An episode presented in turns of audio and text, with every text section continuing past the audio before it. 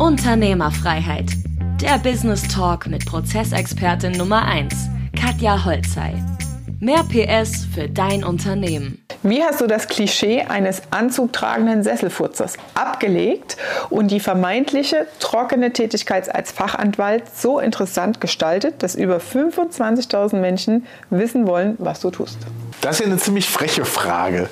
Ähm, ich glaube, das ist aber eher so, so persönliche Einstellung. Das ist, ist keine Entwicklung. Ich habe so dieses klassische die klassische Anwalterei nie so gerne gemocht und hatte immer die Identität eines Unternehmers und ähm, habe nie so in diesem Eifel Turm oder Elfenbeinturm der Juristerei gesessen, der ja doch immer so ein Stück über den Dingen schwebt, sondern ähm, war eher immer sehr pragmatisch lösungsorientiert und habe mittlerweile eben ähm, ein Unternehmen mit dem Produkt Anwalterei.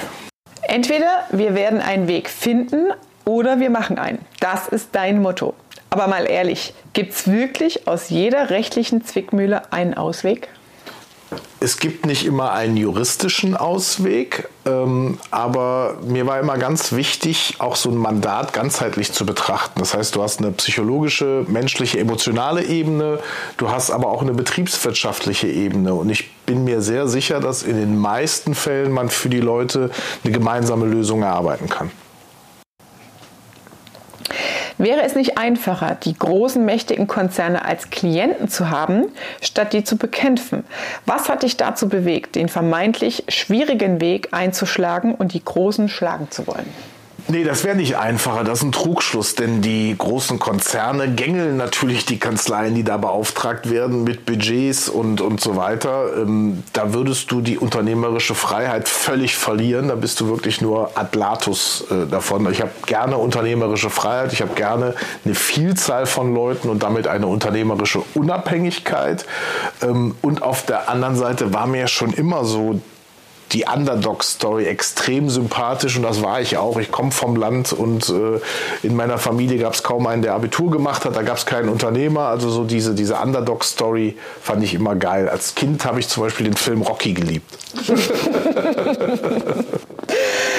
Wie weit, inwieweit kannst du dich eigentlich mit Robin Hood identifizieren? Oh je, ähm, das ist mir schon fast zu sozialistisch. Also so dieses, äh, dieses zwangsweise Umlegen äh, von Reich an die Armen äh, finde ich nicht so gut. Ich mag eher so diese Story David gegen Goliath. Also das, da kann ich mich mehr mit identifizieren.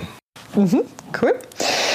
Wir haben uns mal eine Kanzlei angeschaut. Wir sehen hier bei dir keine Aktenberge, keine Zettelwirtschaft, nichts. Wie ist das in einer Anwaltskanzlei überhaupt möglich?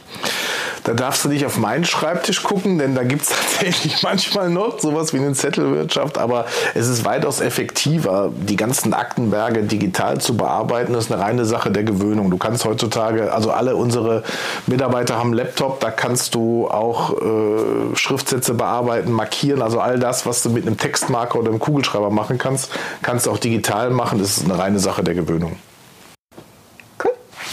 Vielen Dank. Gerne. Das war Unternehmerfreiheit.